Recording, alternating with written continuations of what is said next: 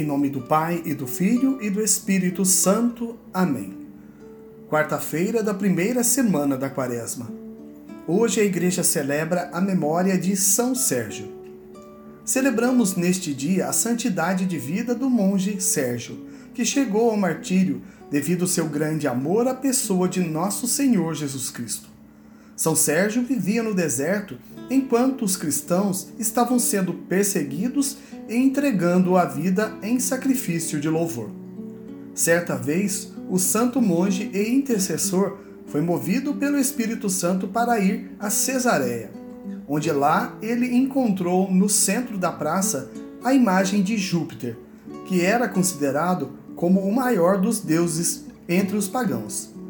Diante da imagem, os sacerdotes pagãos acusavam os cristãos e os condenavam, com o motivo de serem eles os culpados da omissão dos deuses diante das necessidades do povo. Encorajado por Deus, São Sérgio levantou-se para denunciar as mentiras e anunciar no poder do Espírito Santo o Evangelho. Depois de fazer um lindo trabalho de evangelização, São Sérgio foi preso e no século IV partiu para a glória de Deus. O evangelho de hoje encontra-se em São Lucas, capítulo 11, versículos de 29 a 32. Naquele tempo, quando as multidões se reuniram em grande quantidade, Jesus começou a dizer: Esta geração é uma geração má. Ela busca um sinal, mas nenhum sinal lhe será dado a não ser o sinal de Jonas. Com efeito, assim como Jonas foi um sinal para os ninivitas, assim também será o filho do homem para esta geração. No dia do julgamento, a rainha do sul se levantará juntamente com os homens desta geração e os condenará, porque ela veio de uma terra distante para ouvir a sabedoria de Salomão e aqui está quem é maior do que Salomão. No dia do julgamento, os ninivitas se levantarão juntamente com esta geração e a condenarão, porque eles se converteram quando ouviram a pregação de Jonas. E aqui está quem é maior do que Jonas. Palavra da salvação, glória a vós, Senhor. Meus irmãos e minhas irmãs, a todos vós, graça e paz da parte de Deus, nosso Pai, e de nosso Senhor Jesus Cristo. O evangelho de hoje nos conta que Jesus estava em meio à multidão, e aqueles que ali se encontravam começaram a provocar Jesus. Eles queriam que ele provasse, através de sinais, milagres, se ele realmente era o Filho do Deus vivo, aquele que veio para cumprir o que foi dito nas Escrituras queriam um espetáculo onde a plateia em êxtase exaltasse aquele fazedor de milagres. Tudo muito bonito, emocionante e persuasivo.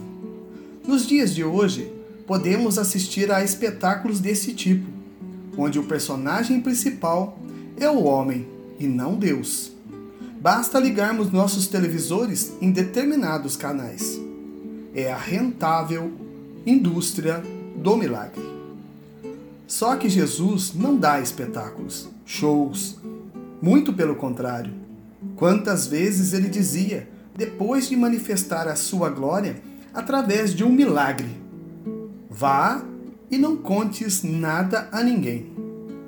Podemos conferir esta afirmação em Mateus capítulo 8, versículo 4, no episódio da cura de um leproso. Mas o homem insensato, em várias passagens da Sagrada Escritura, quis colocar Deus à prova. Podemos citar aqui a travessia do povo hebreu no deserto. Preferiam a volta para o exílio em vez da liberdade concedida por Deus. Também no episódio da cruz, nas palavras do mau ladrão que blasfemava para Jesus que o salvasse e salvasse a si mesmo o homem e sua incredulidade. Se esquece que tudo vem de Deus e tudo a ele pertence. Quem é maior que Salomão? Quem é maior que Jonas? Jesus. aqui está o maior de todos. O sinal de Jonas, os três dias dentro do ventre da baleia, é uma analogia aos três dias em que Jesus esteve na chamada mansão dos mortos e depois, ao terceiro dia, ressuscitou. Este é o grande sinal. Jesus ressuscitou. Não precisamos mais de sinais, é preciso ter fé. Hoje em dia, os milagres são uma realidade palpável. Quantos milagres são confirmados pela Igreja depois de examinados profundamente? Os milagres acontecem sim, para o bem do homem, não para inflamar ainda mais o seu ego. O grande São Paulo, em 2 Coríntios, capítulo 12, pede a Deus que retire o espinho recebido em sua carne. A resposta de Deus foi: Basta-te minha graça, porque é na fraqueza que se revela totalmente a minha força. O milagre que São Paulo tanto queria não aconteceu.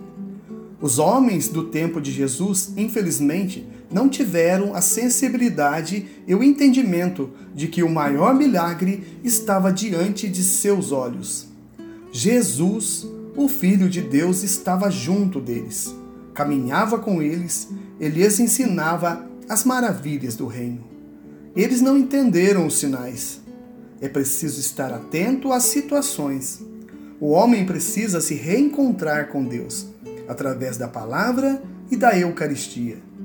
E hoje Deus nos faz um pedido: que sejamos canais da graça por onde o milagre possa chegar àquele que tanto precisa.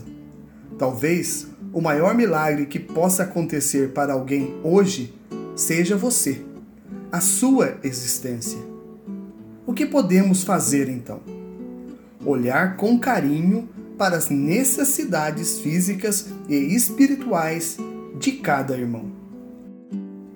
Neste tempo favorável em que a caridade se faz necessária como prática e exercício quaresmal, que olhemos com carinho para o irmão.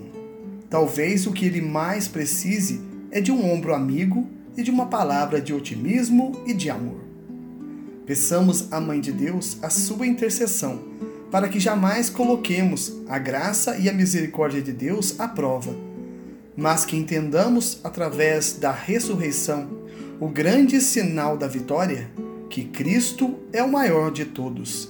Ele é Deus e Senhor. A vossa proteção recorremos, Santa Mãe de Deus. Não desprezeis as nossas súplicas e nossas necessidades, mas livrai-nos sempre de todos os perigos, ó Virgem gloriosa e bendita. Amém. São Sérgio, rogai por nós. São José, rogai por nós. Em nome do Pai e do Filho e do Espírito Santo. Amém.